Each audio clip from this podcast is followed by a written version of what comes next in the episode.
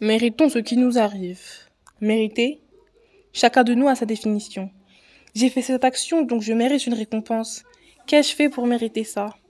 Qui a un mal, un bien? Ce qui généralement ne peut être défini. Mais pour moi aujourd'hui, ce qui définira l'oppression, le harcèlement, la haine que subissent les chrétiens persécutés dans le monde et surtout dans les pays musulmans.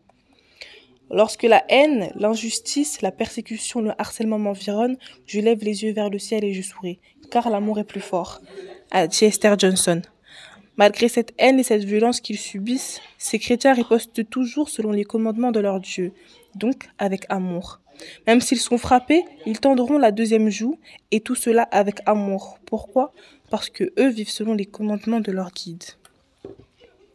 Alors, ces chrétiens persécutés à tort et à travers dans le monde, méritent-ils ce qui leur arrive? Moi, je vous dis non.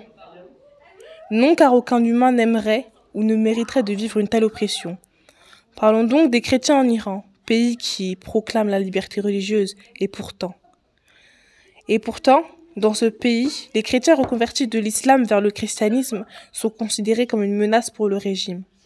Aucun lieu de culte n'est laissé ouvert, aucun culte, aucun rassemblement n'est autorisé. Les objets religieux sont interdits et même élever son enfant selon ses convictions religieuses n'est pas légal. Et comme si cela ne suffisait pas, l'accès aux études supérieures, à l'héritage de leurs proches, le droit d'adoption, un avocat en prison, ils ne l'ont pas. Je vous le redis encore, non, ils ne le méritent pas. Pourquoi? Parce qu'on ne peut tuer quelqu'un à cause de ses convictions religieuses.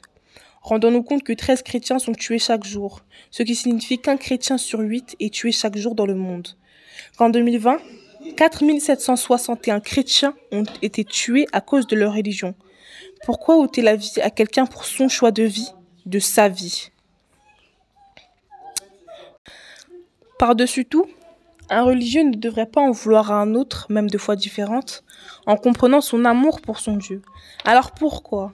Comment est-ce possible que 91% des chrétiens tués le sont en Afrique par les groupes islamistes de Boko Haram, organisation terroriste reconnue pour ses horribles crimes contre les chrétiens? Ils sont de religions différentes certes, mais se proclament amoureux, dévoient à leur Dieu. Alors pourquoi ne peuvent-ils pas comprendre que ces chrétiens qu'ils persécutent puissent avoir le même amour, mais pour un autre Dieu? Cela signifie alors tout simplement que ce sont des menteurs, des imposteurs, des blasphémateurs. Ils prétendent aimer un Dieu qu'ils ne connaissent pas, aimer un Dieu dont ils ne respectent pas les commandements. Ils tuent alors au nom d'un Dieu inconnu, au nom d'un Dieu qu'ils ont eux-mêmes créé. Je vous dis alors, aucun homme ne devrait en vouloir à un autre d'aimer qui que ce soit, car tout homme a une fois aimé et connaît la, la puissance incontrôlable de ce sentiment.